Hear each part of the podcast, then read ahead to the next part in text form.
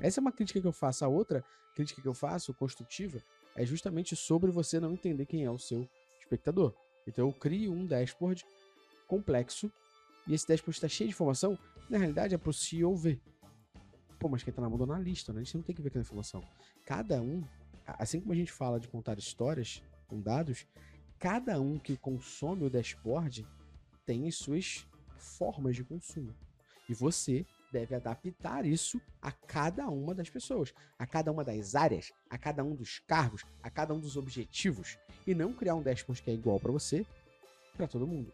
AMA é só um acrônimo para analogia, metáfora e anáfora, que são recursos emocionais, assim como storytelling é um recurso emocional. Uhum.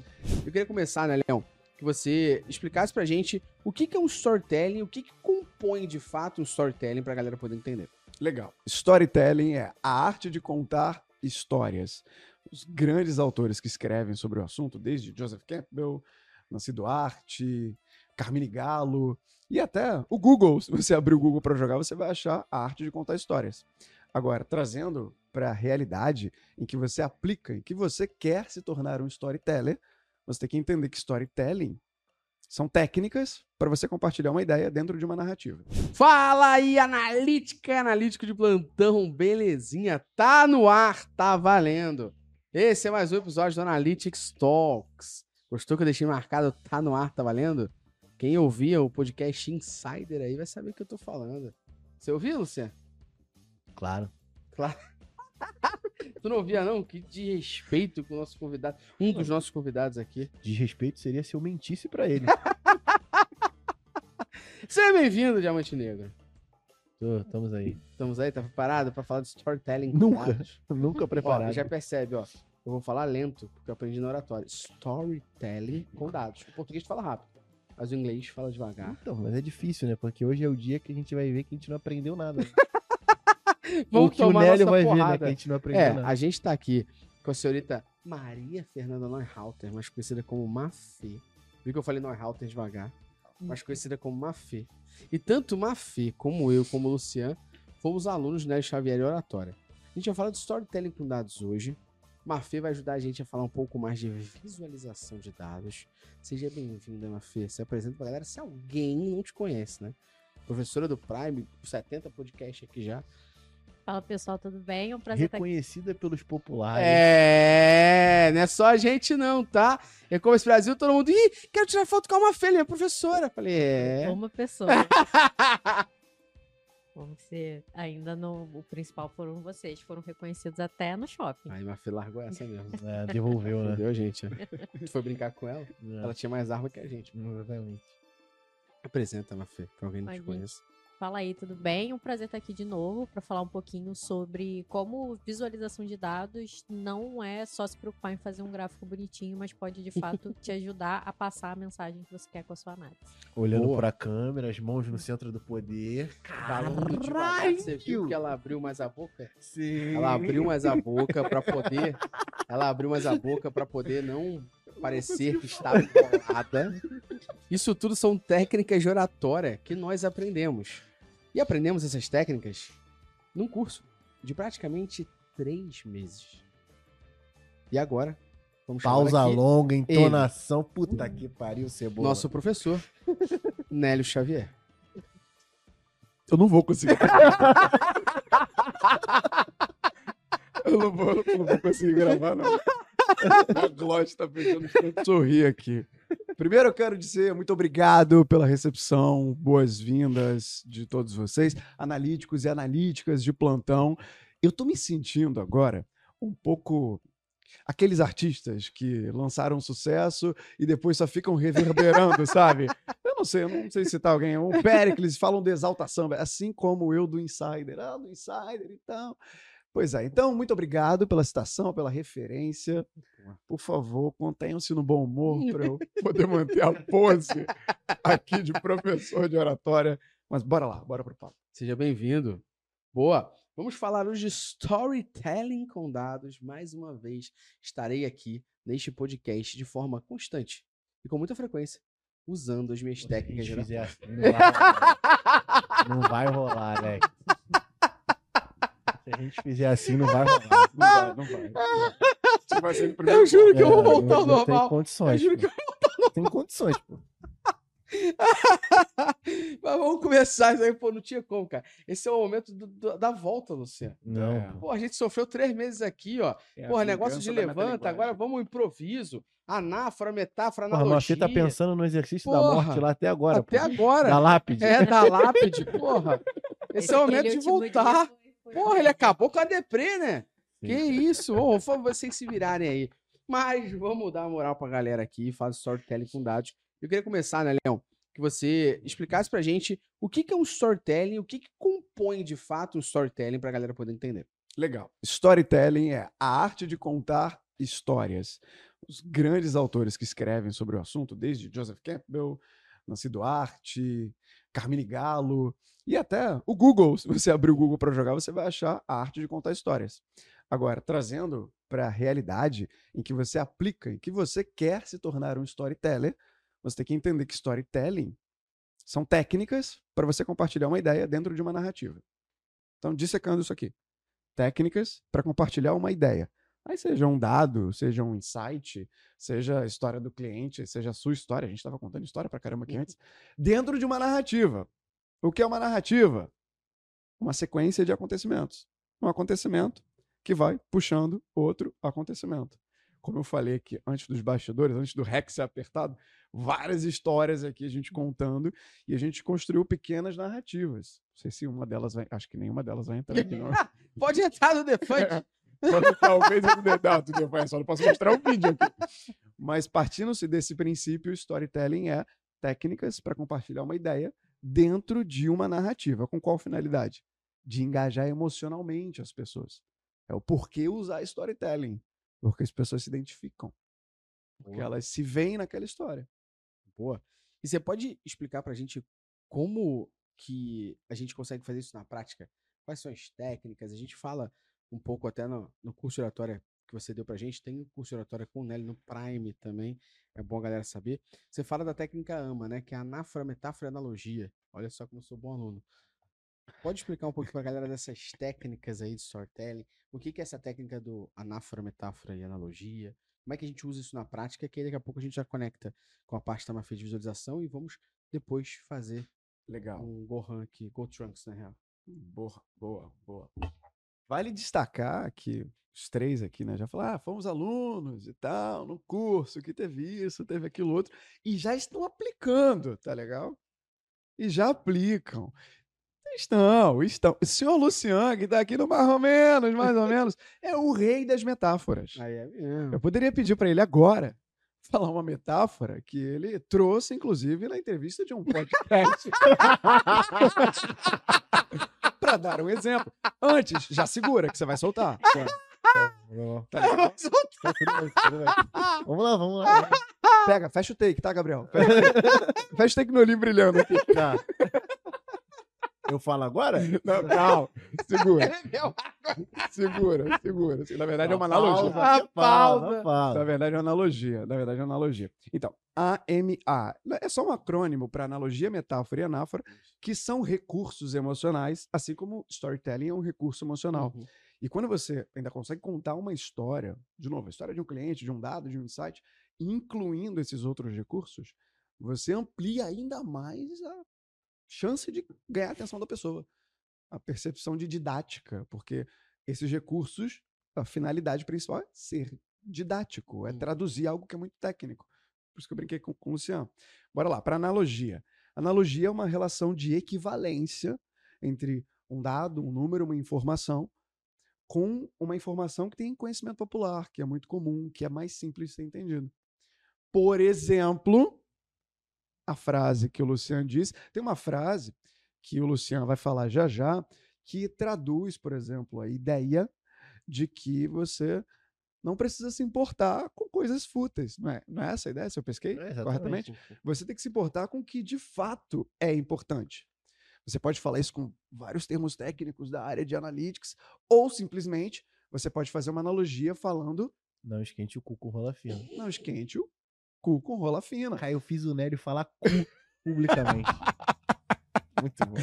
É uma analogia. Se isso não virar corte, E, ó, não sei Se isso não, como faria o Luciano, se isso não virar corte, eu sou sacaneca. Inclusive, aqui na, na aula que a gente falou de recursos emocionais internamente, teve um exercício de criação de analogias e tiveram ótimas analogias sendo criadas, inclusive uma que gerou polêmica de área de saúde, de hospital, de, de Uhum. consulta também.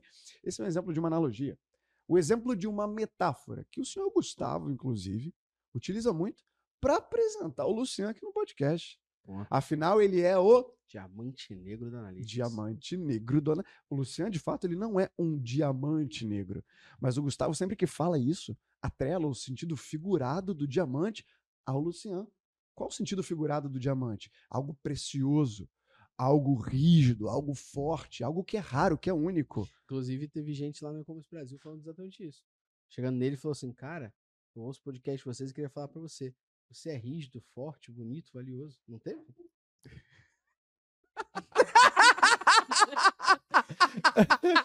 Esse é um exemplo. Teve mesmo. Ou então pode relacionar o chocolate diamante negro. É, muito melhor. Aí vai ficar um pouco estranho eu falava que o chocolate é gostoso. E pode ser É. que o Gustavo esteja atrelando a figura do chocolate ser gostoso à apresentação do Luciano. É. Isso é uma metáfora. E vale cuidado com a interpretação da metáfora. E a anáfora. Eu não sei se eu consigo pegar um recurso daqui. Eu não sei se é no vídeo de abertura do evento. Ah, o vídeo de abertura do Summit É, Qual era a anáfora? era hoje. Hoje. Exatamente. Agora texto? Não, vai ficar de referência, vai ficar de easter egg pra quem tava no Summit agora. É, pra Exatamente. quem quiser também ouvir lá no Prime. que tá lá no Prime, o evento, Summit aí. 2023. O Lucian bolou uma anáfora numa apresentação, no vídeo de apresentação. O que é uma anáfora, Nélio? Analogia, entendi. Metáfora, beleza, entendi. Anáfora é a repetição da ideia central do discurso no início de cada bloco de fala. Um exemplo muito conhecido de uma anáfora que fez sucesso é o discurso lá do Martin Luther King, pode I crer. have a dream. I have a dream that. E ele construía a ideia e voltava. I have a dream, que era a ideia central do discurso. Uhum. E o senhor Lucian também fez uma anáfora. Quer falar pro pessoal qual foi a anáfora? Qual? Do- Na abertura. do Ah, vídeo. do hoje era.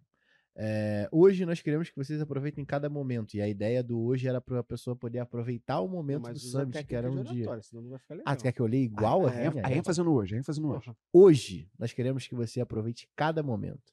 Cada momento que vocês irão passar aqui será um momento fundamental na carreira de vocês. Vocês podem ter a certeza que as pessoas que trabalham com Digital Analytics não vieram aqui hoje, Hoje. de acordo com os dados, essas pessoas estarão num degrau abaixo de vocês. E olha que de dado. Hoje é um dia marcante para todos nós. Não só porque marca o dia do Sunset do Google Analytics Universo.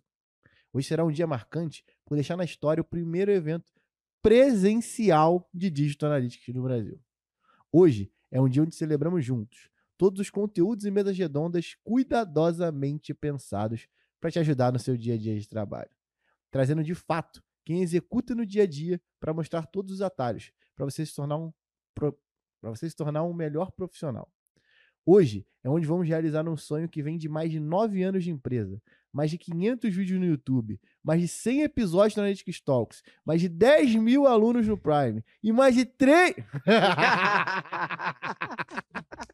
Que isso aí.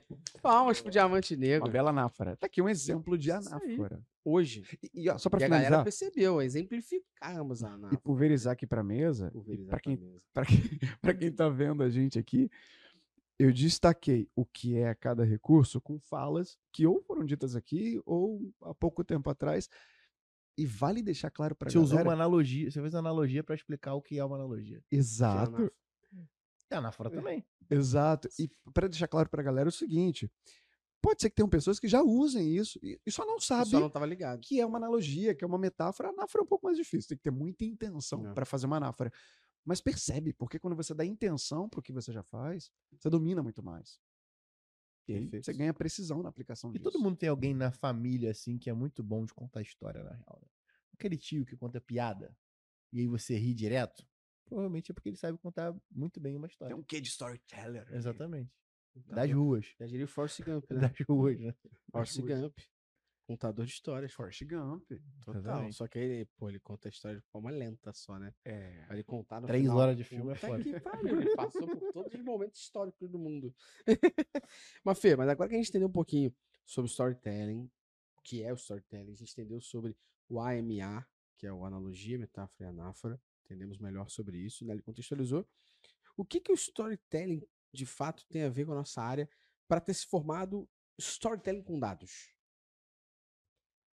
Quando a gente vai apresentar uma análise que a gente fez, a gente sempre tem o desafio de como tornar a nossa mensagem o mais entendível, tangível, de certa forma, e também engajar as pessoas que estão escutando. Do contrário, vai ficar só a gente falando, ninguém de fato prestando atenção. Vai estar mexendo no celular ou, ou olhando para o nada para fingir que está prestando atenção.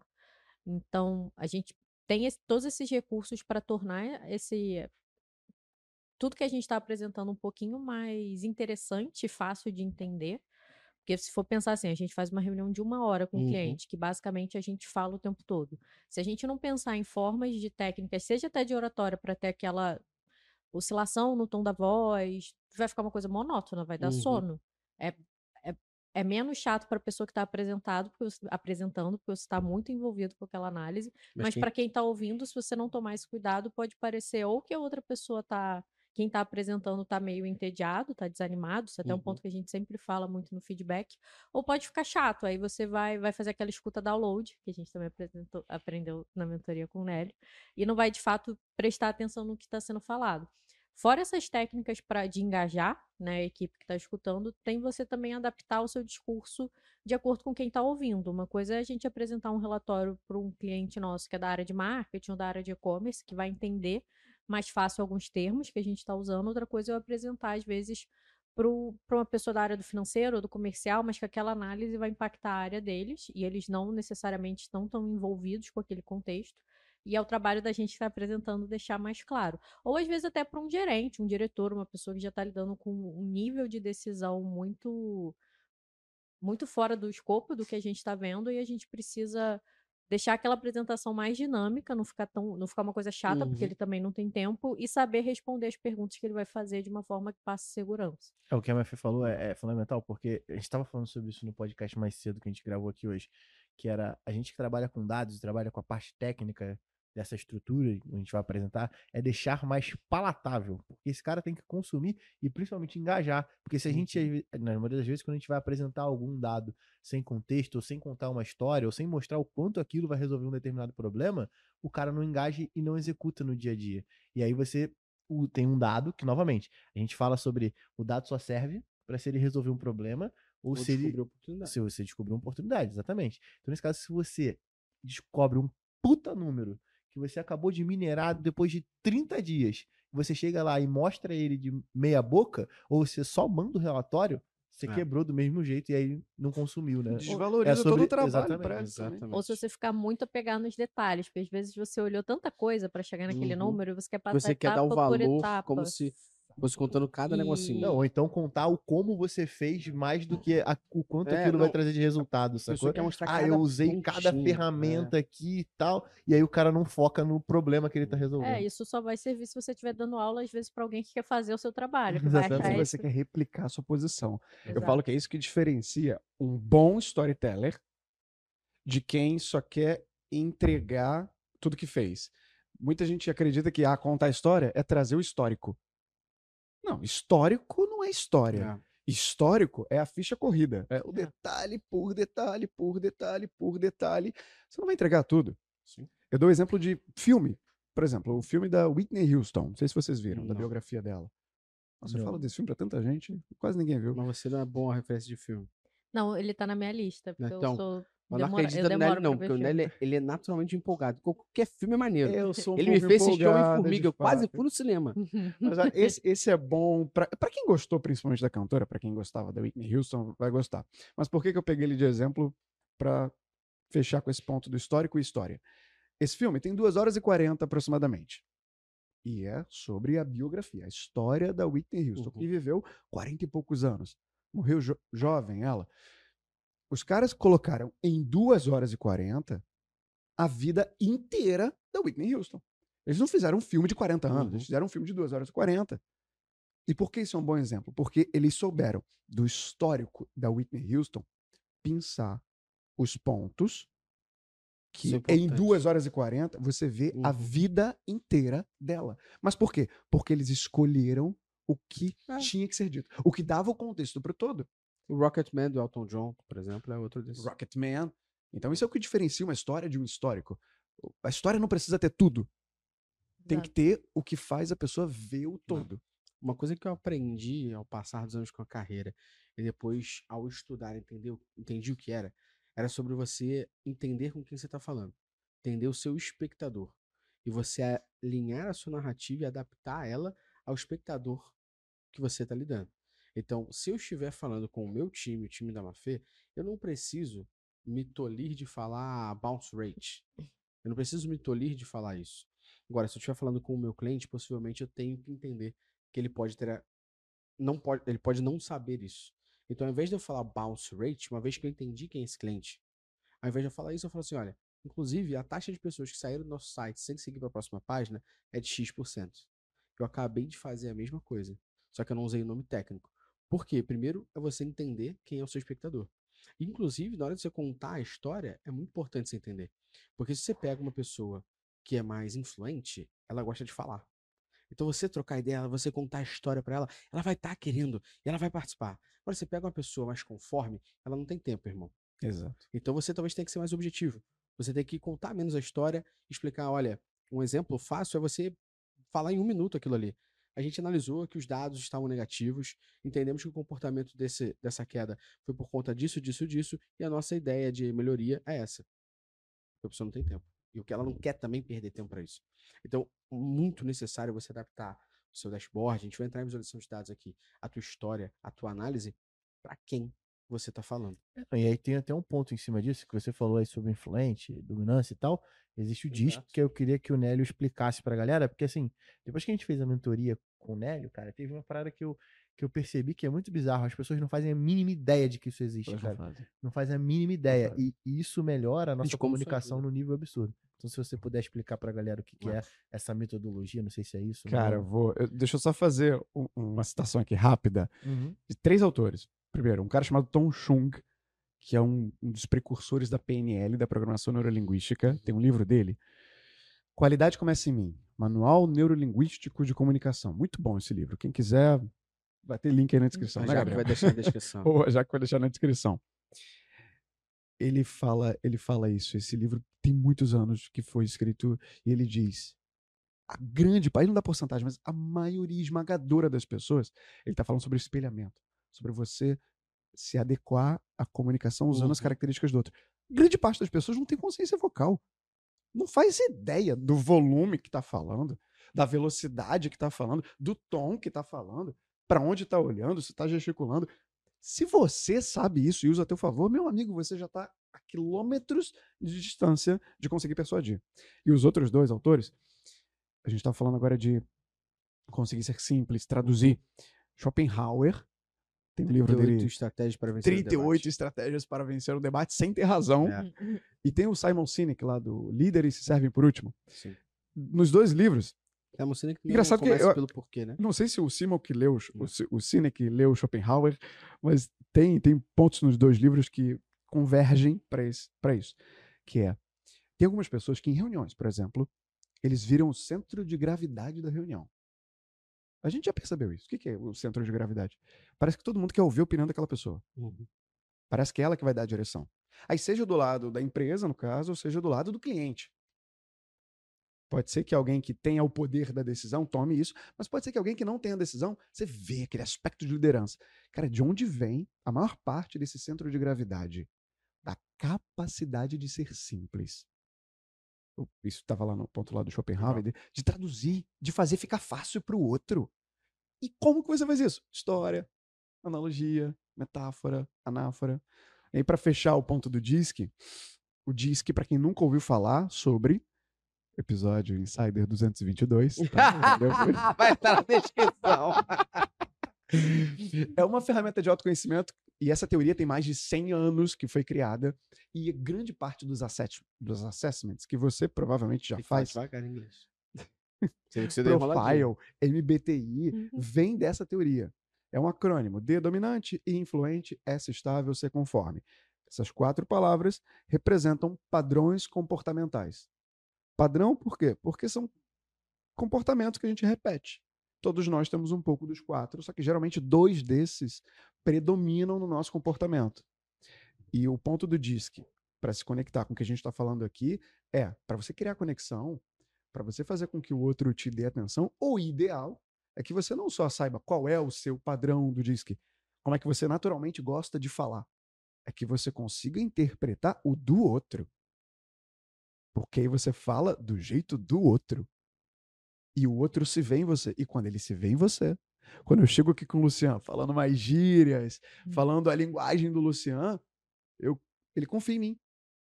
É mais fácil dele confiar em mim e a conexão está criada. Essa é a vantagem de usar o DISC. É um poder, eu falo que é um poder. Hum, E eles estão empoderados aqui na mesa. Não, mas eu, eu, da minha opinião, sempre tentei fazer isso sem entender o que era o conforme. ter o mapa dos quatro influente, ali. Sempre. Eu sempre tentei. E era uma coisa que a gente falava pro nosso time, né, Mafê, o tempo todo. Ó, olha, a gente vai ter um cliente, eu gosto sempre de, de mencionar ele, o Rafa, que era da Superprix. Ó, Rafa, cara. Rafa é influente e é, pô, já é mais próximo da gente. Então, se a gente não contar pra ele a história, o Rafa vai perguntar, mas como é que vocês chegaram nisso? Então, já vamos entender, já vamos chegar pro Rafa, assim, ao invés de marcar reunião de uma hora, marca de duas. Porque vai demorar Hum. mais. Agora, a gente tem outro cliente que ele não quer trocar muita ideia. Ele tem pouco tempo. E é uma pessoa super ótima e tal, mas ela, tipo, ela foco. Focadíssimo em É isso, resultado. ela, ela quer muito mais o, o, o que, por que e como, que foi até o que a gente desenvolveu na MB, que é como é que você conta uma historiazinha ali e pensa no teu relatório. O que, por que e como? O que, que eu tô levando, por que, que isso é relevante, como a gente vai mudar. Acabou. Porque dependendo de quem que você tá falando, usa isso. Não gasta muito seu tempo. Não fala a sua análise. Você entendeu um ponto, você foi buscar sobre isso.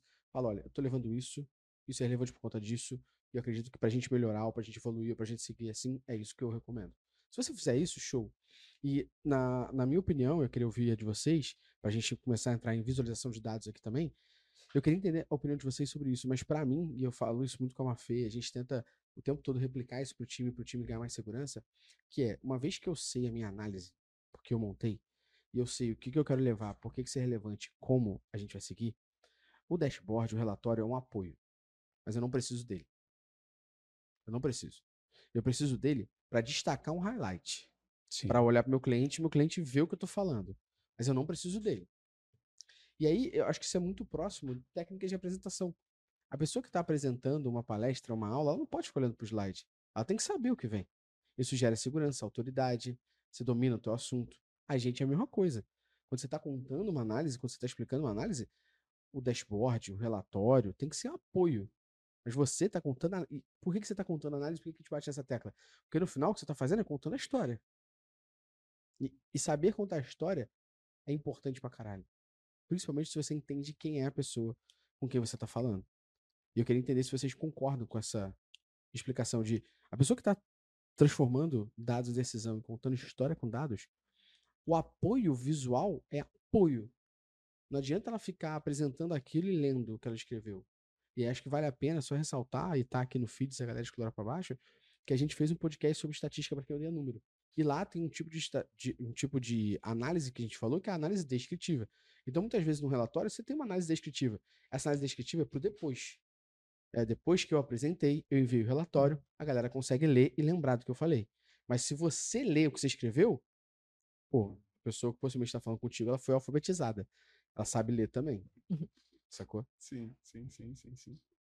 Tem- É, a gente sempre deixa essa, exatamente isso que você falou, a gente sempre deixa a parte escrita para ficar de memória, porque não tem muita troca ali na reunião, obviamente o cliente não vai lembrar de tudo e normalmente a gente até separa assim, o que, que a gente observa, que aí é o descritivo, é, a gente destaca os pontos do- dos dados que são mais relevantes e o que podemos fazer com esse dado, mas a ideia, até a Que é forma o prescritivo, no caso. Ah, como a gente orienta o pessoal a apresentar, é focar na parte dos gráficos. E os gráficos também estão ali como um apoio para o cliente entender a tendência do Exato. comportamento que a gente viu. E até para criar uma conexão visual mais próxima, né? É, Se o número tá ruim, a gente utiliza uma cor que vá mostrar Exato. vermelho, Então. que são cores que vai indicar que algo está ruim, enfim. É, isso, isso já levantou a bola para você cortar agora. Hum. Que é como que a gente.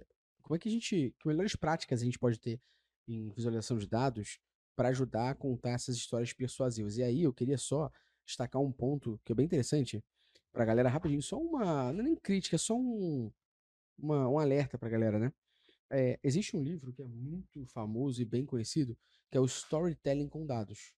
E o nome é muito bom. Só que esse livro, ele é um livro de visualização de dados. Ele não é um livro de storytelling com dados. Sim. E tem outro livro, que é o livro Data Story, que é um livro de storytelling com dados, mas não é de visualização. Aí, então, o que você está querendo dizer nessa confusão toda? Que você tem que usar os dois e ler os dois. Porque é o mix dos dois que vai fazer você contar a história com dados. Porque apesar de um ter um nome storytelling com dados, ele não fala nada de história. Ele fala sobre visualização. Ele tem o um outro, capítulo, eu ele acho. tem um capítulo. E o outro, que é o Date Story, ele só fala sobre verbos de ação e tal, que é como você monta a tua história, mas ele não fala de visualização. Então esses dois aqui somados são importantes. E a gente está falando de autores, de livros aqui. Às vezes o assunto é o mesmo e são visões Isso, isso, diferentes. perfeito, que é outra Como- coisa pertinentíssima. Como eu falei do Carmine Gala, que tem um livro vermelho muito famoso, TED, né? Storytelling. Eh, Storytelling, Ah, do Carmine storytelling, Gala. Ele fala muito de storytelling ali, aplicado em apresentações, em Uhum. contexto de palco. Agora, o Joseph Campbell, o cara que criou a Jornada do Herói, que é muito famosa no digital. O cara ele fala só de estrutura de história. Ele usa muitos exemplos lúdicos de filmes, de peças. É storytelling Uhum. nos dois livros, mas são visões completamente diferentes Diferente. de storytelling. Eu tava buscando aqui um telefone para dar a referência certa e- também tocar nesse ponto da visualização e voltar Uhum. para vocês. Tem dois TEDs. Um que é Alô, Jaque, mais referências para a descrição. Já que tá felizona, A né? primeira, a primeira é um TED, um TEDx do Bill Gates. Colocar Bill Gates, malária e educação, vai achar esse TED. É um dos mais vistos dele na plataforma. O Bill Gates é um cara mega conforme, a gente tá falando disso Uhum. aqui. O cara criou o Excel, irmão. Se tem alguém que gosta de usar planilha, é o Bill Gates. E ele, em mais de um TED, ele usa muitos gráficos. Agora, em que momento ele usa? Onde ele usa? Ele conta uma história, geralmente esse é o padrão, não é sempre. Mas ele traz a história, nesse TED ele está falando de malária, ele traz a história do perigo, não é, não é nem dele, na Fundação Bill e Melinda Gates. Ele traz a história, ele fala dos números, ele está trazendo o perigo da malária.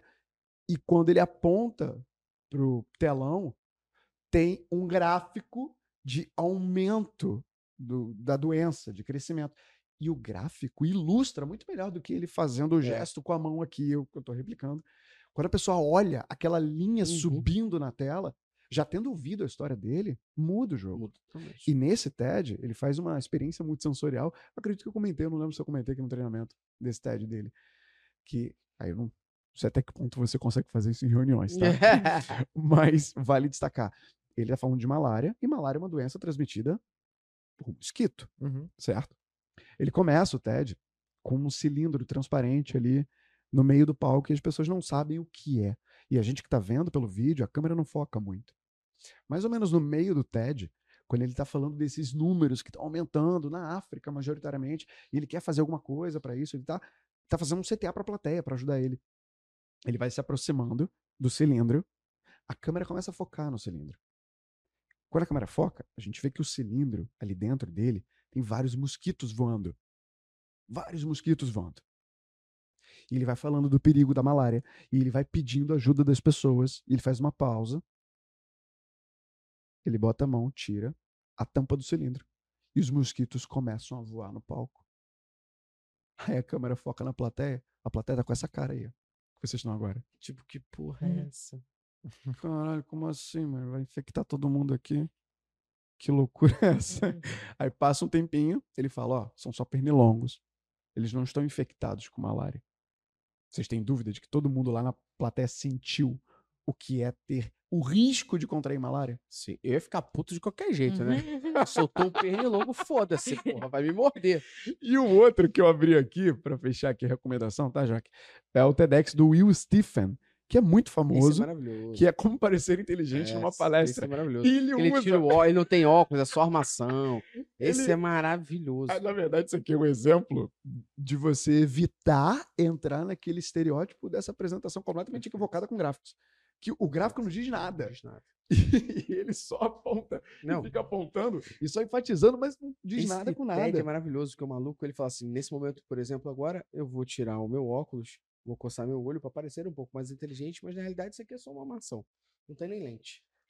E ele vai, Muito ele vai apontando, e esse número, que também não diz nada, ele não se relaciona com esse outro número.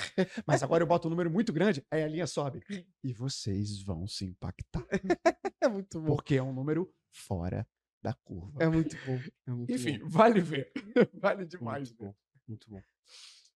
Quer complementar?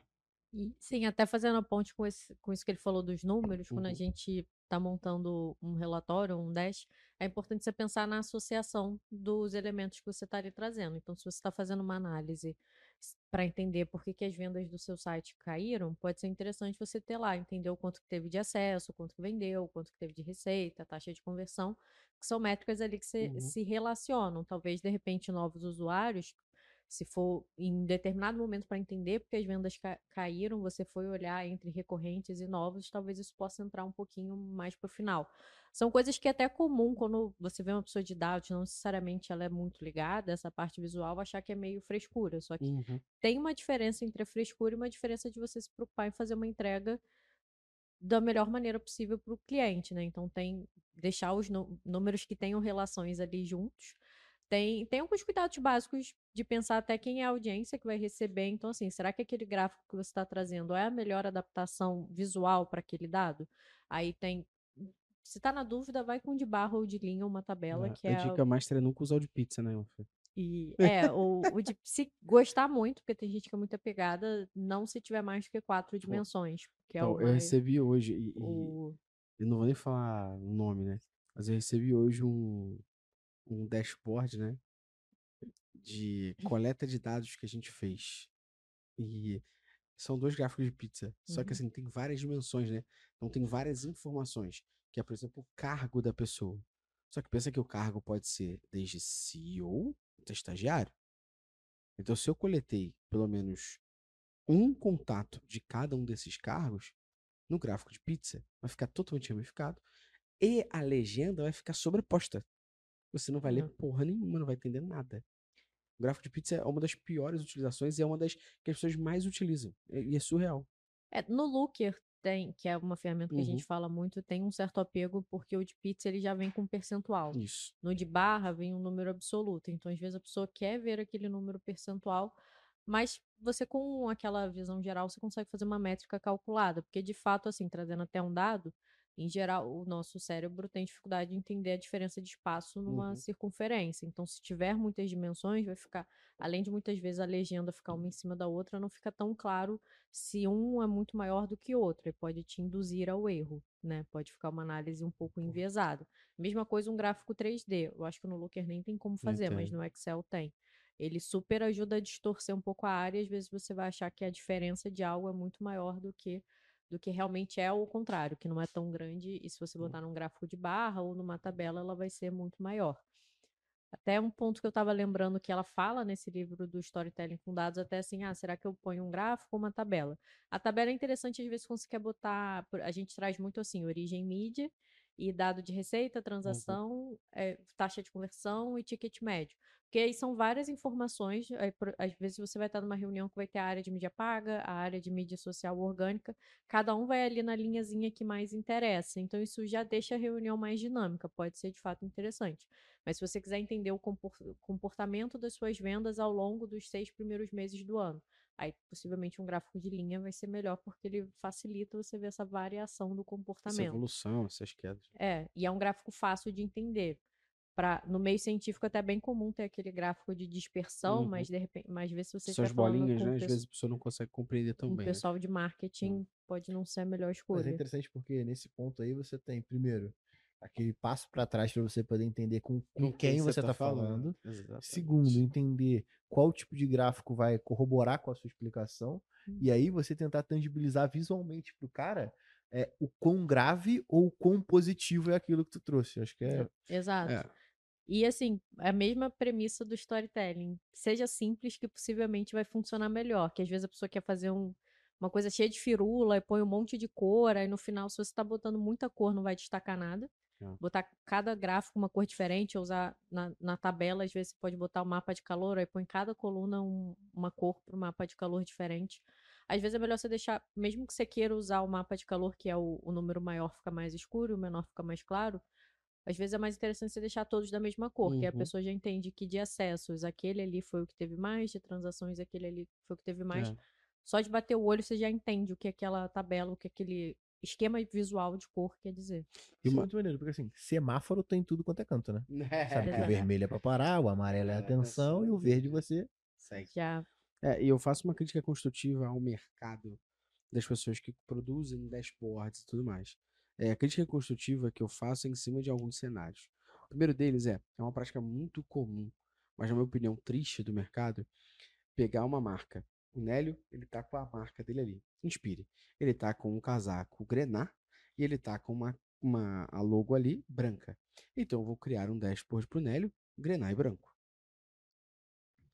Quando eu quiser destacar alguma coisa vermelha, como eu faço? Ela O no livro vai até ela fala isso. Às vezes a paleta de cor pode ser usada de fato, você tem que avaliar Mas não se deve, né?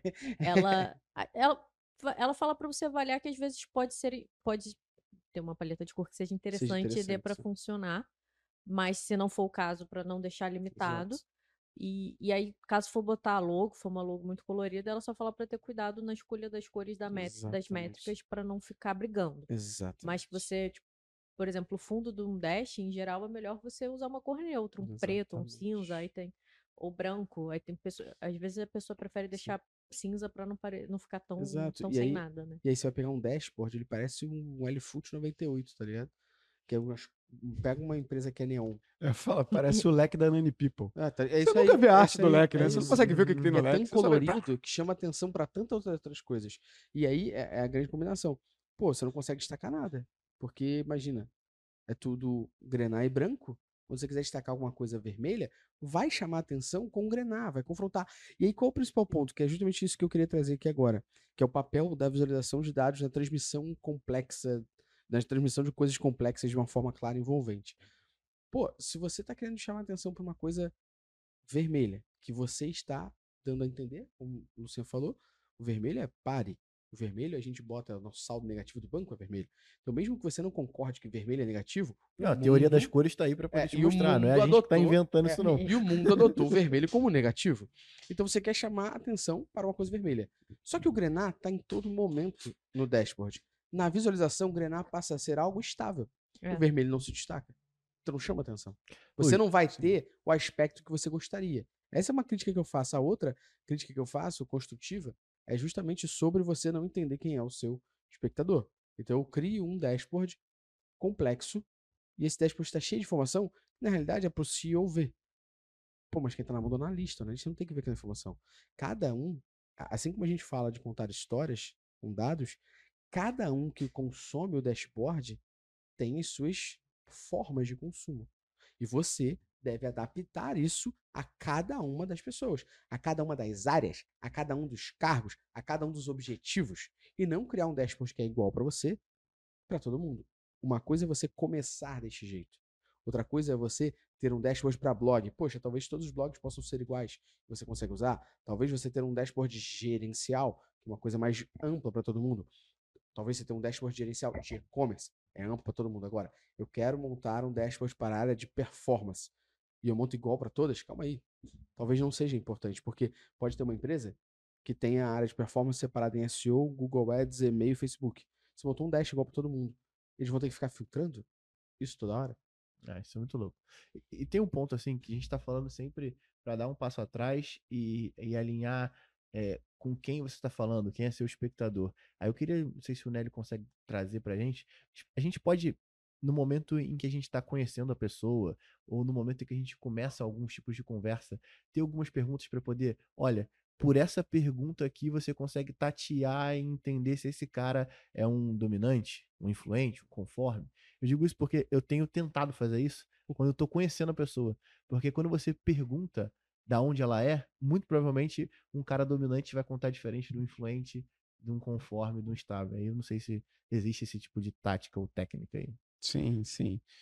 Se a gente parar pra pensar, você estava falando agora e me veio. Qual foi a última nova pessoa que eu conheci? Primeiro tem que ter intenção, você tem que ter um interesse. Uhum. E ter pelo menos um conhecimento dos padrões diferentes. Que seja o mínimo. Ah, se fulano é mais extrovertido Uhum. ou mais introvertido. Se fulano é mais racional ou mais emocional. Que aí você consegue pelo menos posicionar aquela pessoa e tomar a decisão de como você vai falar com ela. Agora tem como sinais verbais e não verbais. Eu, eu tô tentando lembrar quem foi a pessoa exatamente que eu conheci. O cara que trabalha lá no prédio. É, tem um, cara que trabalha lá no prédio. E, engraçado, eu me mudei recentemente, agora isso aqui tá público, enfim. E tem sempre aquelas pessoas ali no, no prédio, no condomínio, que os quebra-galhos, que fazem é. tudo, que ajudam a gente e tal. Eu fui me apresentar pra pessoa, aí eu falei, pô, tudo bem, eu sou o Nélio. Aí a primeira frase que o cara falou, "Ô, pode me chamar de Gato Félix.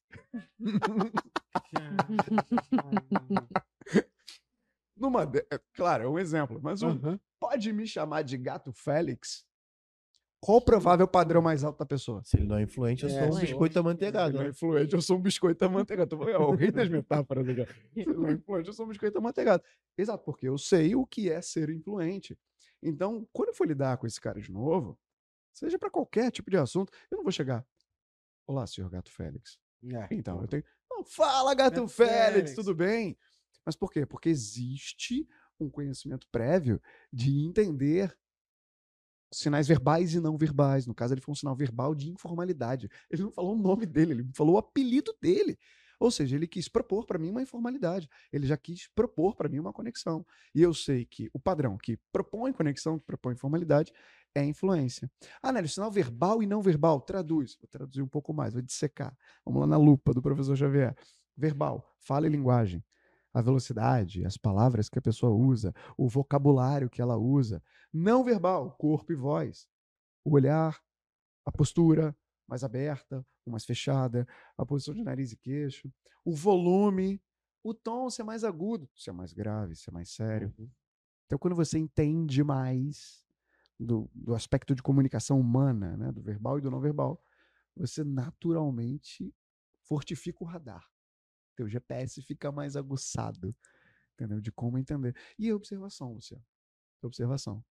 Nu- numa sala como essa que a gente está agora, estamos nós quatro, quem está vendo aqui através do vídeo, mas tem mais três pessoas aqui com a gente, nos bastidores. Quando você começa a entender disso, sem as pessoas falarem nada, uma olhando para o computador digitando, o outro com o fone no ouvido, com o celular na mão, com o pé do lado ali da, da poltrona, o outro abrindo um chocolatezinho aqui atrás. Achando que a gente não tá É, vendo. exato. Só, ó, só pela postura dos três, a gente já consegue entender um pouco do padrão deles. Ah, isso é muito maneiro, cara, porque assim, você pode utilizar, e você, no caso, ouvinte, pode utilizar isso ontem, cara, pra você poder identificar quando você vai apresentar. Pô, todo mundo convive aqui com seus stakeholders, com seu chefe, com seus amigos de trabalho, e assim, acho que isso faz com que a, a conversa renda. sabe? Sim, e você entende melhor como se portar. É um pouco Exatamente. do que o, que o Nelly fala, dos técnicas de espelhamento, né? Você se sente mais confiante, Guga. exato, exato. Se sente mais confiante. Eu percebo isso. De novo, eu vou usar vocês de case aqui agora. A gente já teve uma oportunidade de conversar, uma não, mais de uma, depois do treinamento que aconteceu. E por mais de uma vez, não só você, mas Luciano, Phil, uma fe... não, Hum. eu não vou mentir. Já falaram pra mim, alguns, já me deram alguns feedbacks, e o quanto já percebe um ponto ou outro. Por exemplo, eu aqui agora, eu tô diferente lá do episódio 69, por quê? Porque eu sei que vocês sabem todo por trás do que eu tô fazendo aqui. Uhum.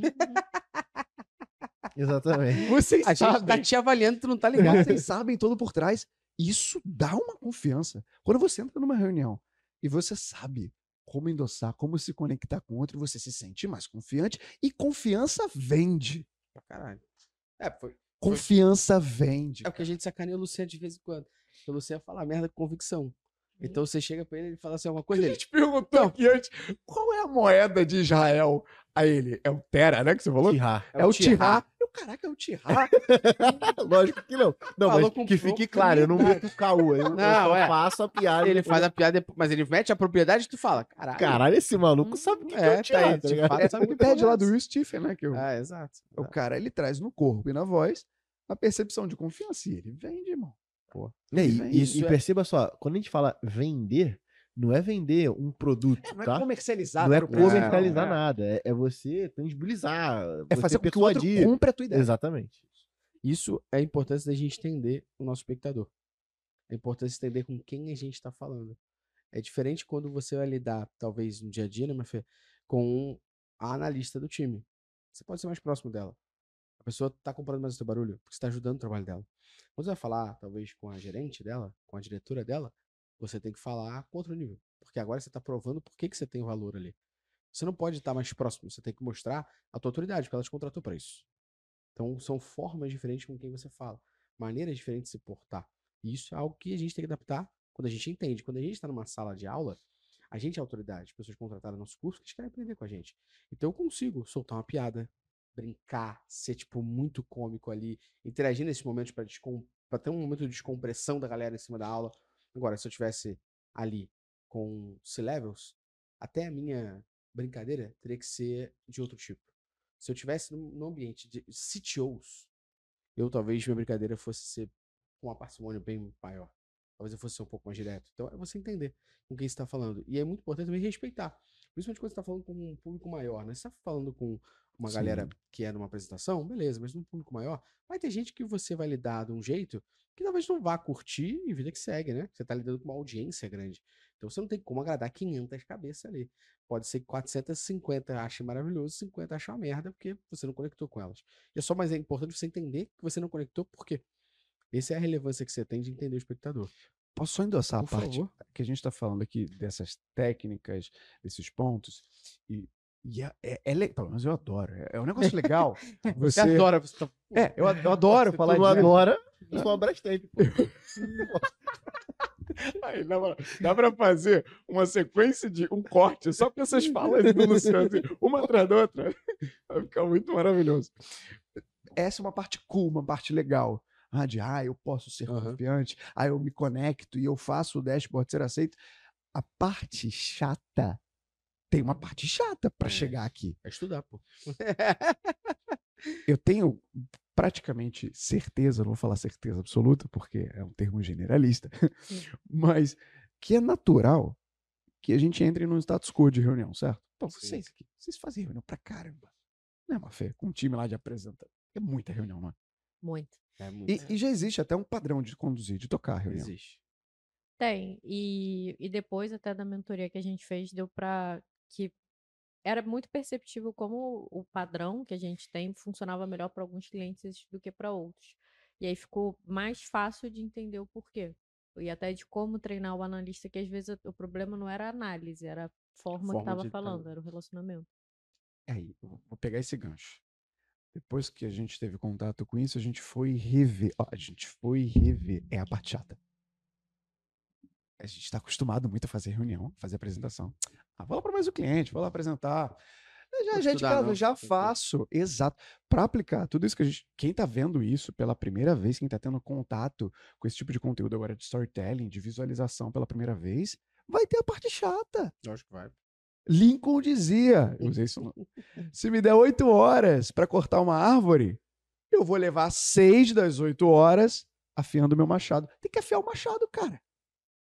Porque na hora H vai cortar. O que é afiar o machado? É meter a mão na massa, pesquisar, entender com o que eu tô falando, é, hum, entender a melhor maneira de apresentar para fulano, e depois que apresentar, pô, saber como foi essa performance de entrega. Isso é chato, mas tem que fazer.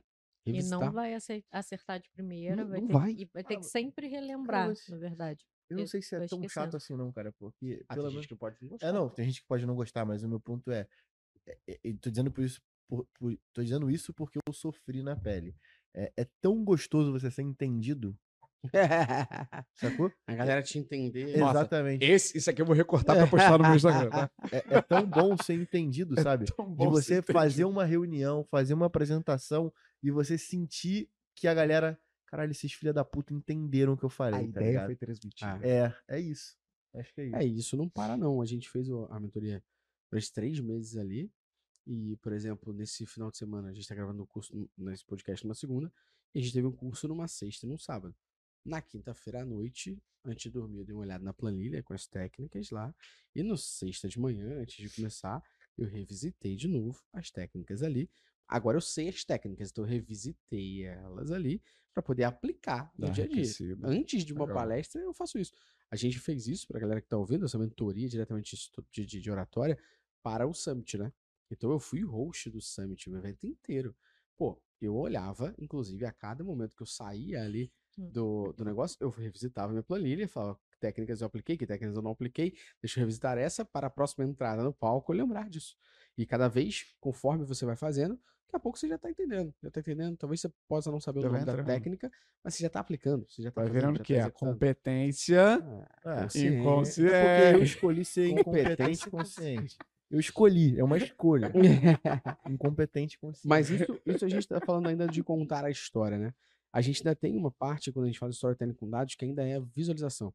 Aqui, que ela é pertinente. E eu queria entender qual é o papel, e aí para a Mafê trazer pra gente, da visualização de dados nessa transmissão de informação complexa e que a gente consiga usar de forma clara e envolvente. E aí, e aí, nesse caso, a gente tá falando aqui de apresentação e ele falou sobre afiar o Uhum. machado e tudo mais. Se você pudesse trazer até pra gente quanto a gente tem que afiar o machado, quanto a gente tem que preparar um dashboard e quantos por cento é a apresentação em De si. 100%. Sacou dos 100% que é Boa. o que você tem que entregar.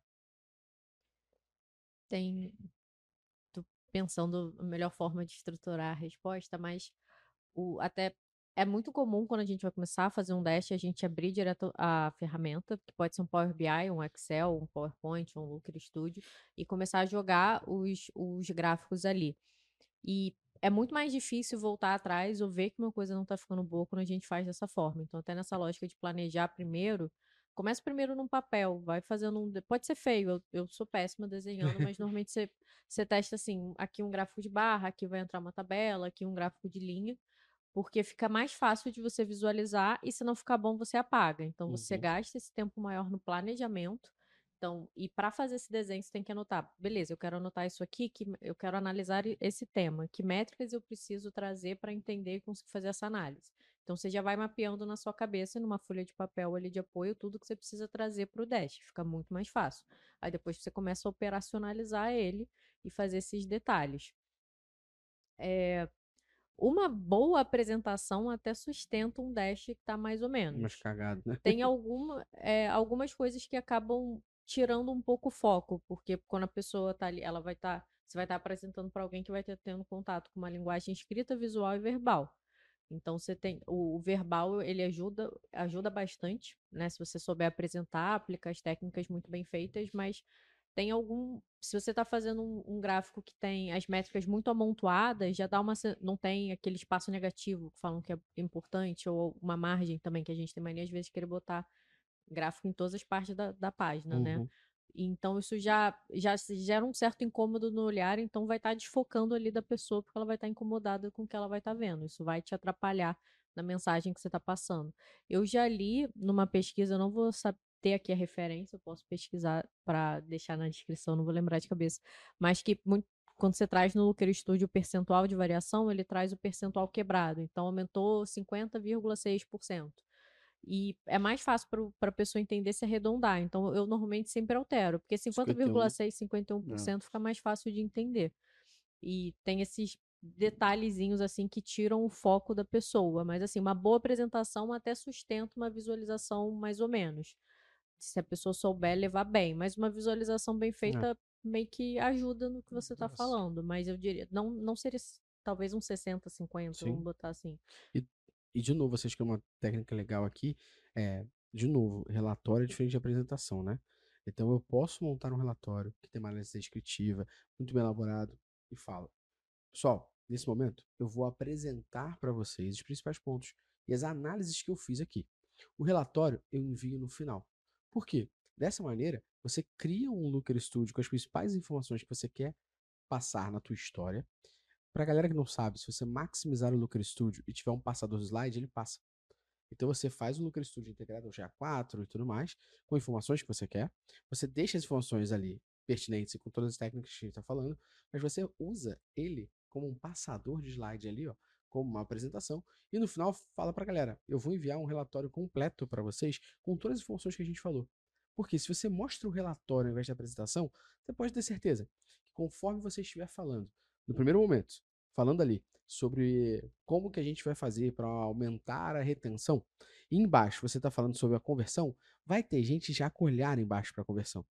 Você nem entrou nesse assunto e a pessoa já não tá prestando atenção no que você tá falando sobre retenção, já tá olhando o que você vai falar sobre Aí se o conversão. número embaixo tá com um número negativo, o cara. fudeu, não, mas cara, eu quero tá- ver isso vamos- vamos ver primeiro. isso Aí aqui quebra antes, toda a linha de rapidinho. E aí isso quebra a sua apresentação, porque você vai ter que ter uma servirologia muito boa ali pra se virar nos 30 de não quebrar tua linha de raciocínio. Então, uma técnica boa é pensar nessa forma aqui. E às vezes até antecipar assim, olha, a gente vai falar sobre isso aqui, é quando Exato. Se você tá numa parte mais de introdução, assim, e já tem uma anomalia que chama atenção, fala assim, a gente vai detalhar isso mais na frente, que já Uhum. Perfeito. evita essa Evita a pergunta, mas o essas- que, que é isso aqui? Pô, É. Para essa parte de negócio, eu acho que funciona muito o Lucre Studio, uma boa apresentação. Mas uma coisa que eu tenho testado bastante, que é, a gente tem o, o storytelling e a gente tem dentro do time de tecnologia o bug storytelling, que é a gente contar como que o bug surgiu ou como que algo está quebrando a, a interação. E aí eu tenho usado muito o Jupyter Notebooks e o que aí você tem o equivalente dele dentro do Google Workspace, que é o Google Colab, que você consegue mostrar, e é isso que me deixa muito contente em usar ele, não contente não é a palavra, mas me deixa mais seguro em usar ele, que é eu consigo mostrar as fórmulas.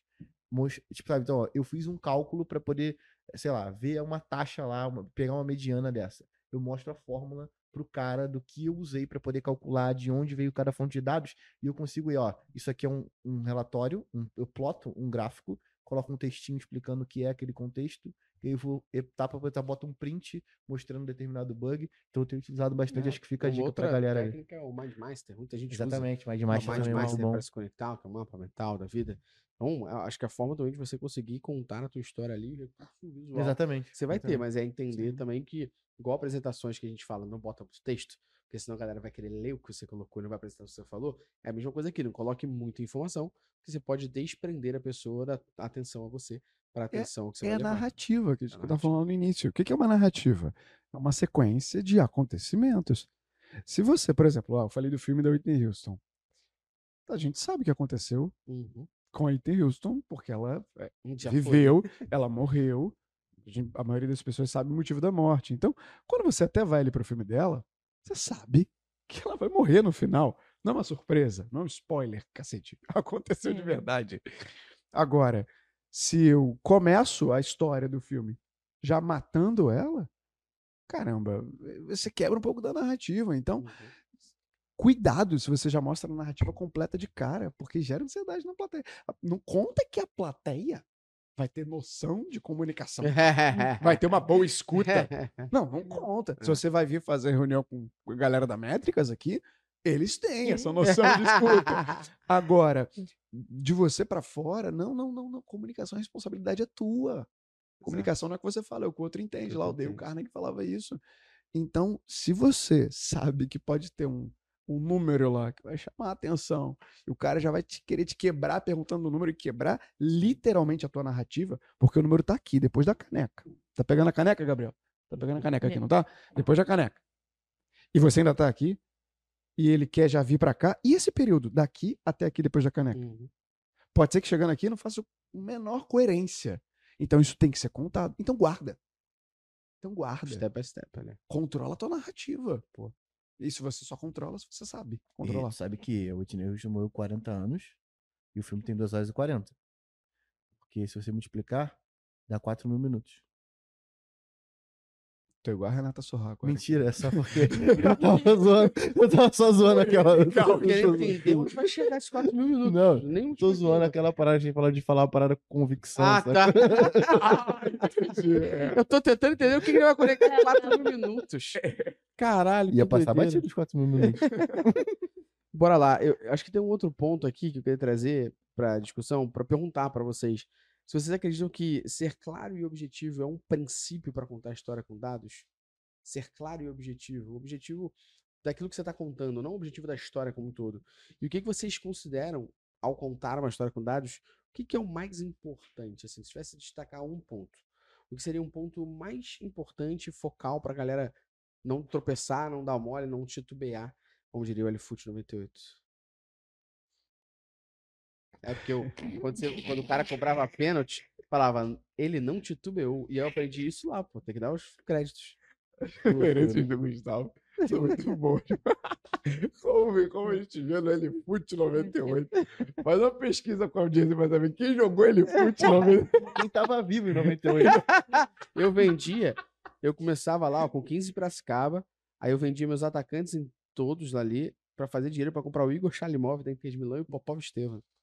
Ó, respeito. Pobre Estevam. Eu vou deixar. Mafê, quer começar, Mafê?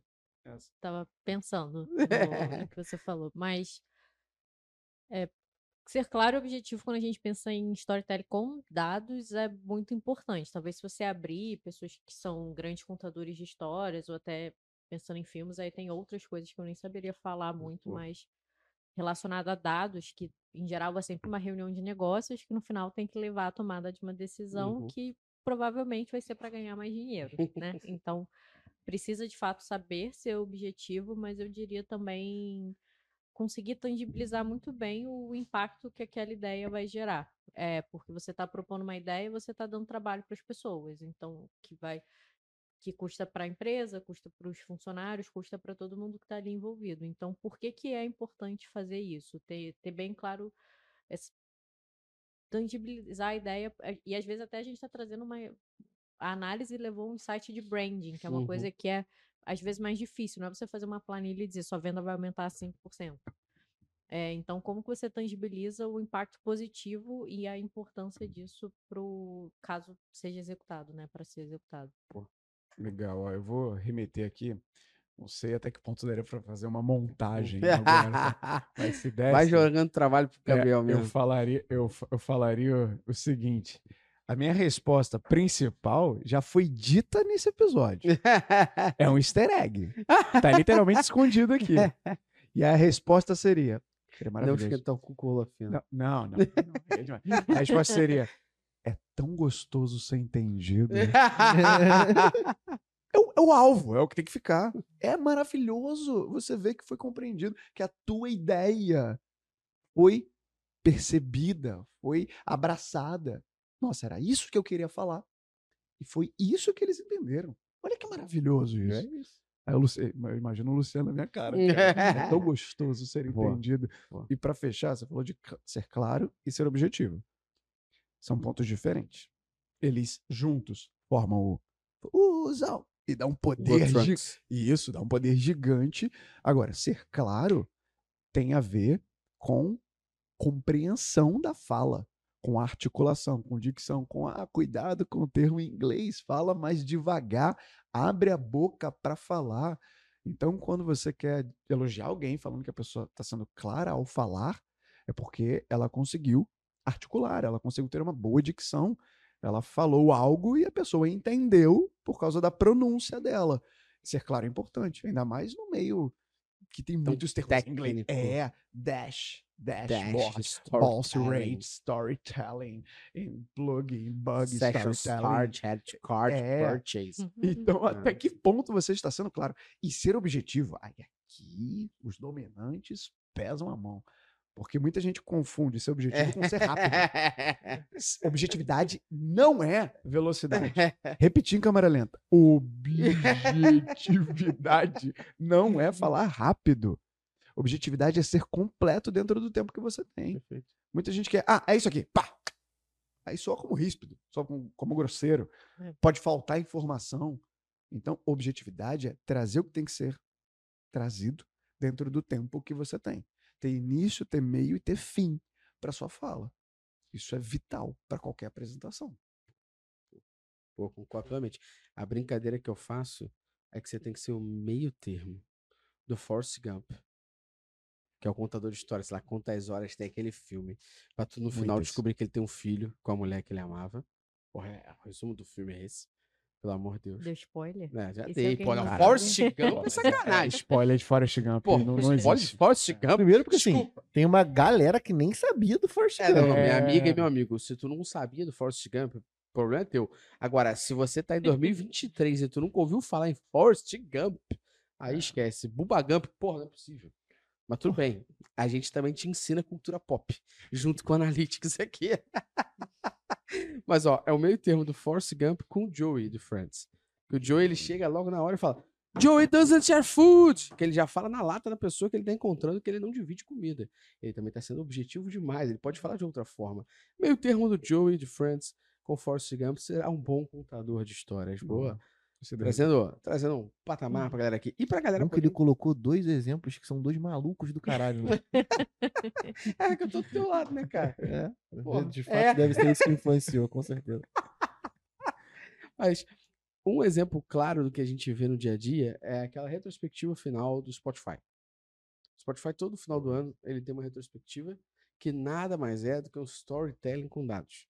É o Spotify trazendo dashboards. O Spotify não tem ninguém falando, mas tem dizeres, frases ali, contando aquela história por trás de tudo que você ouviu, quem você descobriu, quais foram as paradas que você mais ouviu. Espero que você que está ouvindo a gente aqui tenha sido no Analytics Talks o que você mais ouviu, mas sempre Vai temos- ser. É, vai isso ser. aí. Isso aí. Espero que tenha sido 2022 e Exatamente. que vá ser em 2023. E no próximo ano que você estiver ouvindo, porque o podcast é atemporal. Mas, baseado nisso que é um exemplo tão tangível pra galera, como é que, como é que vocês entendem que a galera pode pegar um exemplo desse, como o Spotify, que tá tão no dia a dia, e olhar que é possível fazer esse storytelling com dados mesmo de forma assíncrona? E porque tem técnicas. O Spotify peca na visualização de dados. É. E eu ia falar isso agora, levantar essa bola pra você cortar. Mas o storytelling, ele faz bem. Eu queria que vocês falassem justamente sobre isso pra galera entender que é algo tão presente na vida da galera, porque a gente vê tanta gente compartilhando essa porra no final do ano e depois a galera não dá o match de que isso é um storytelling com dados. Peca na visualização. Mas nesse storytelling, você não tá tendo ninguém, você tá lendo e tá conseguindo entender que porra é aquela. Posso puxar? Pode, pode. Que aí eu deixo pra você fechar. Você, você falou uma palavra-chave do exemplo do Spotify, que é compartilhar. Dá vontade de compartilhar. Exato. Por que dá vontade de compartilhar? Sabe Porque conta a história. Você fica empolgado, é a sua história. ali. Exatamente.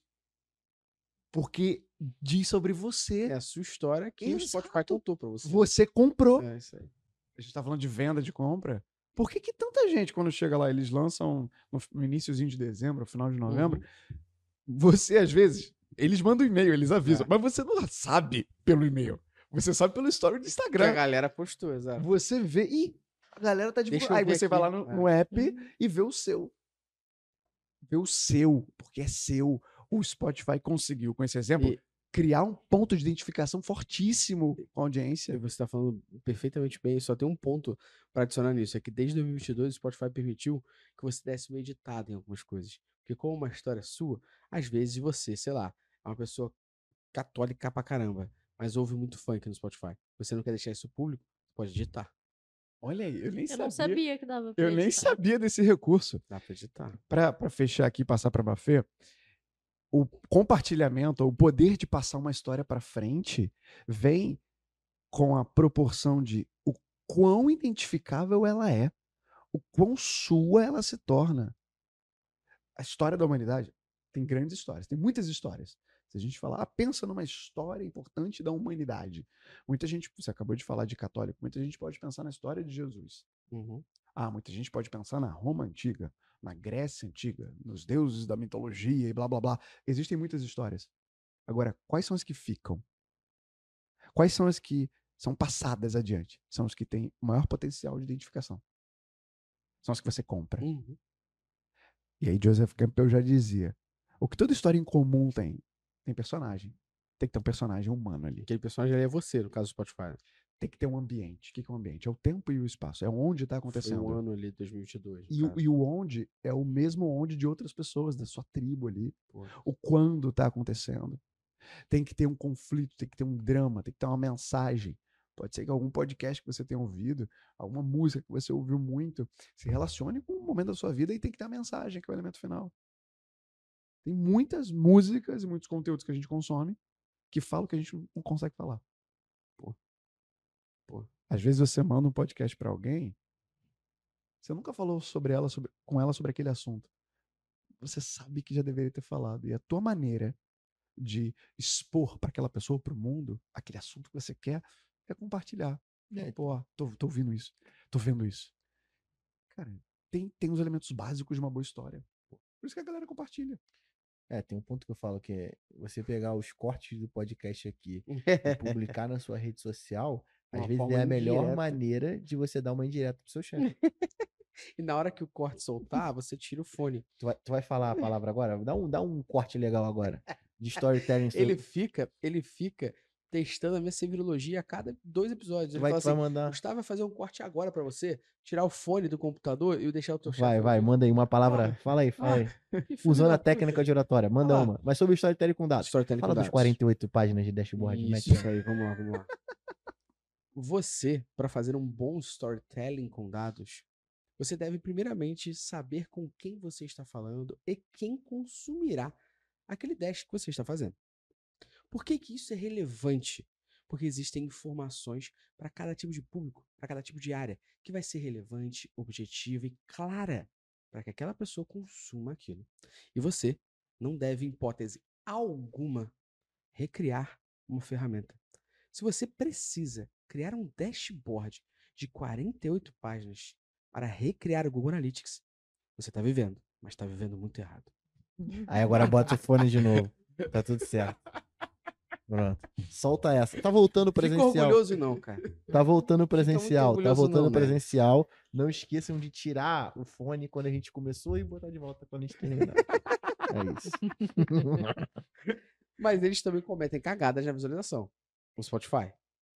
Sim, é Naquele- bem. Até, até tem. Quando a gente traz o. Às vezes gráfico de barra ou até de linha, isso é. A, a diferença entre as colunas fica uma coisa que não é muito proporcional. A legenda fica sobreposta. Fica sobreposto. É, aí é são verdade, é. coisas que podem induzir ao erro. Ali no Spotify é uma coisa mais de brincadeira, não tem tanto Mas ainda problema. assim ninguém entende. é. Mas pode. é, de fato, o do Spotify poderia ser. É muito colorido, mas muito tem a ver colorido. com a identidade visual. Vocês podem ouvir esse episódio aqui, né, Mafé? Inclusive, do É, fica à Spotify, né? vontade. A gente tá te dando essa consultoria grátis aqui. E se fosse uma apresentação assim, aquele o pessoal tá brincadeira e tá focado em contar a história da própria pessoa, né? Até é sempre uma revelação que às vezes a pessoa escuta um estilo de música que ninguém esperava ou escuta coisa. O Uhum. meu é sempre confuso, porque são Não é é muito confuso, Não é diferente. só Bento e Totó. Cadu Funk do Patinho. Cadu Otto. Não, o meu são gêneros bem diferentes. É, o meu também. É, é, o problema é o podcast, que aí vem, tipo, guerras comerciais. Ele consegue ficar na frente da Métricas Boss. E olha que eu ouço toda quinta-feira e todos os dias o Dicas. As guerras comerciais ainda aparecem primeiro, por que me parece. Eu acredito que depois disso, a Wonder deveria, no mínimo, fazer com que eu conhecesse pessoalmente o Lucas Soledar, que é o cara que tá lá nas guerras comerciais. Porque, puta que pariu, todo ano. Guerras comerciais é o primeiro e Métricas Boss é o segundo. Eu falo, não é possível. Eu ouço toda quinta-feira, agora que tem o Dicas, eu ouço todo dia, porra, do Guerras Comerciais é o primeiro. Deve ser de tanto que eu falo. Pra gente finalizar este papo maravilhoso. Já tem umas 4 horas já. E que já tá tem, aqui. sei lá quanto tempo que já- a gente já se perdeu aqui. Como o Nelly ainda tem que gravar um negocinho pro Prime, ele tem que chegar às 5 na Tijuca. É, a gente conversa Então sobre isso no correr. pós-gravação. Eu queria dar uma dica final aqui de como que a galera pode preparar uma apresentação para não pecar, né, não cair nesses atos falhos que a gente falou aqui e passar a informação que deseja de maneira eficaz. Então, quais são os pontos que a galera não pode fraquejar ali para poder passar a, maneira- a sua comunicação de maneira eficaz? Falando da parte de visualização de dados, eu diria primeiro fazer esse processo de planejamento do dash que você está Uhum. trazendo, de pensar. E aí até o próprio mapa mental às vezes ajuda na sua análise. Se você Uhum. precisa entender por que, que as vendas estão caindo, você vai puxando bracinhos de, de métricas e pontos que você precisa analisar e o porquê. Isso já vai te ajudando pontos Uhum. possíveis que podem. Ou anotando perguntas, inclusive, assim, porque tem diversas possibilidades que vai depender do contexto do cliente. Passou dessa fase do mapa mental, vai fazer um desenho, um esboço mesmo. Ah, Aqui botaria um gráfico de barra, aqui um de linha. A Uhum. partir daí você vai para o seu dash. Aí quando for montar o dash, lembrar menos é mais, né? Então não precisa fazer uma salada mista de cores. Lembrar um pouco assim que a gente naturalmente acaba associando vermelho, coisas mais negativas, o verde acaba sendo associado a coisas positivas. Em geral, até assim, se você tá usando o azul para falar sobre sessões, não vai depois mais para baixo se você puxar sessões de novo botar roxo, né? Tenta manter essa unicidade visual. E precisa ter margem, espaço negativo é importante, porque senão dá uma sensação. Então não adianta você esticar o gráfico, não deixar um espacinho ali vazio. Então, deixar sempre. E usar uma cor neutra de fundo para poder destacar a cor no, no gráfico que você está Tem uma trazendo. dica, inclusive, para esse lance dos espaçamentos, que é você, quando tá montando um dashboard, Você monta um quadrado e aí você utiliza esse quadrado como referência entre os espaçamentos. Estou dizendo isso porque tem uma prática em design que é quando você não utiliza um espaçamento semelhante, para não dizer idêntico em todos os componentes, você cria uma sensação de sufocamento para o usuário. Então, criar um quadradinho menor, que Vai vai ser a guia né? de referência para você espaçar todos eles, é uma grande dica. Primeiro que o episódio inteiro já é um plano de ação. Não né? é. Porra, isso aqui é uma consultoria grátis. Se, se eu puder listar agora, que isso seja um trampolim de plano de ação para você que está vendo aqui. Primeiro passo. Vai na descrição que a Jaque preparou com muito carinho e clica em cada um dos links Isso que a é gente muito deixou de forte. referência. Primeiro, pa primeiro passo. Acabou agora. Já, já deixa ela aberta. Não, e você plantou um apartamento na cabeça da Jaque. Agora, se ela esqueceu alguma coisa na descrição, ela vai estar Ela desesperada. vai ter que ouvir esse episódio todo de novo. Pois é. Primeira coisa, então já abre a descrição e clica. Porque é o, o que está enganchado com o que a gente falou. Segundo ponto. Se você já é assinante do Prime, vai lá fazer o curso de oratória. Faz o curso de oratória e registra e anota. E terceiro ponto, eu não vou dar nenhuma dica que a gente já deu ao longo do papo. Quando você for entrar na sua próxima reunião, na sua próxima apresentação, remota, tá? Presencial pode ficar um pouco constrangido, gerar um constrangimento fazer isso. Mas remota, pega teu telefone, seu celular, deixa ele embaixo, liga a câmera apontada para você. Quando você for falar, grava três, pelo menos cinco, não precisa gravar tudo, cinco minutos, três minutos, cinco minutos, para você começar a se ver, para você começar a entender como é você falando. Como que você naturalmente conta história. Ou, ou antes, você conta história. Você já usa isso? Então faz o dever de casa, vai, ó, vai no beabá, vai no feijão com arroz, clica na descrição, faz curso de oratório na praia, não é assinante, vira assinante do Prime. É, vai, ter, vai tomar o jabá adianta. Exato. E além disso, se grava. Vê um Ouça o registro. seu próprio áudio do WhatsApp. Ouça o seu próprio áudio, se conheça no quesito de comunicação, porque vai ficar muito mais fácil para você entender como você pode aplicar tudo isso que a gente falou aqui. Pô, e como o Nélio já puxou, né? Puxou a frente, onde é que ele pode aprender mais sobre oratória? Oratória? E o curso que eu tô gravando com a Mafê, que é de Data Story? Muito Data forte. Hum, Lá no Prime, você tem o link aqui na descrição. Não tem desconto. E se eu fosse você, eu compraria porque a gente vai aumentar o preço. É, a gente criou uma técnica, inclusive, nova na Métricas Boss, que é, digo pra você que pode encontrar a gente presencial, é, tem desconto? A cada vez que alguém fala sobre desconto, a gente simplesmente aumenta em 10% o preço. Pô, então toma cuidado. Hoje custa 497. Pode custar 497 mais 49,70. E assim sucessivamente, até o momento que ele pode estar cobrando um milhão de reais. Exatamente. Então, é só aceitar e falar assim, nossa, quanto vale eu não saber disso? Muito, muito caro. Então vou para o Prime, que é mais barato. E aonde é que compra essa camisa irada Pô, aí? que isso? Essa camisirada? Essa aqui? Caçando Hypo? Pra quem De- não sabe, Hypo é Highest Paid Person Opinion. Percebe que eu falei devagar. Em oratória do inglês aqui. E o que que significa? Boa. Significa opinião da pessoa mais bem paga. Ou a gente pode traduzir para quem senta na cadeira e toma as decisões. E se você quiser comprar uma camisa dessa, basta acessar o reserva.inc barra métricas boas, mas o link também está na descrição. Porra, vai ser um Porque a Jaque tá colocando tudo aqui. E você tem Porra, esse 20%. episódio.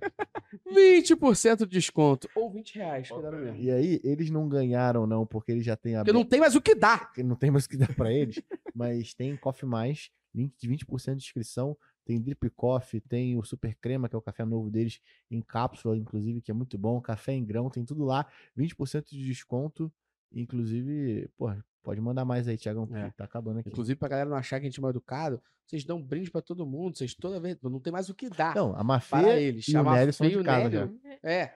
Quer dizer, o a Mafê é de casa, o Nélio É, também, porque ele tem a mochila do antiachismo, a é caneca, professor, a ele é ele professor. A Lohana, a Lohana falou o seguinte: olha, se, se você voltar de lá com mais uma caneca, eu vou te mandar pra morar com o Gustavo.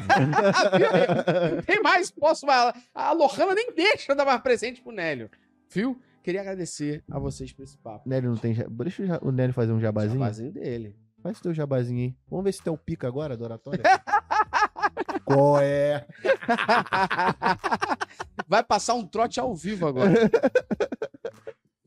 esse podcast inteiro foi um jabá. né?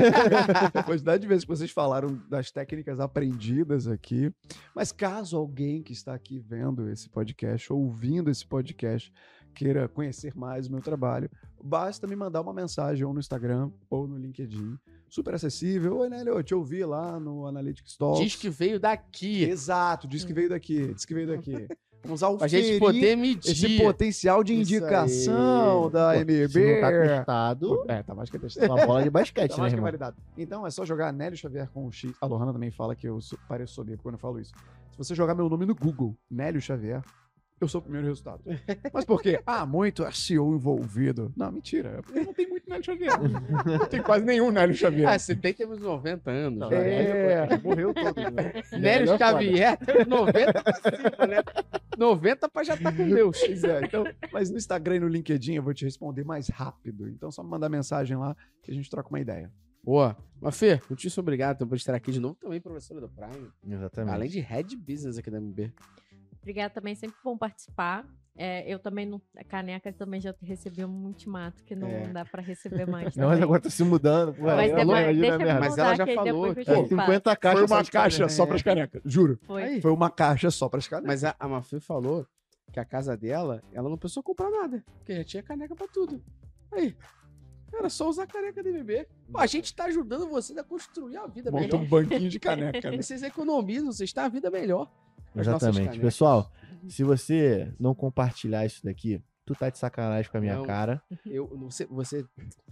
Quem assistiu o filme O Todo Poderoso com Jim Carrey, quem não assiste, quem não compartilhar isso aqui, vai ter a mesma coisa que o Steve Carell teve do. Na hora de apresentar lá no filme Todo Poderoso.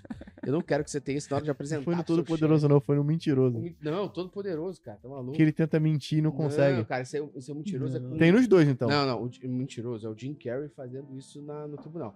O Todo Poderoso é ele rogando a praga no Steve Carell. Ah. O Steve Carell é o âncora do jornal. Consegue falar, não quero que você passe por isso na hora de apresentar pro seu chefe. eu juro que eu achei que sócio. você ia falar da cena que o cara tá subindo na grade e vem um macaquinho. Nossa. Eu pensei, ele Valeu, gente! se você Boa não compartilhar, o vai entrar um macaco no... Tchau, tchau, valeu!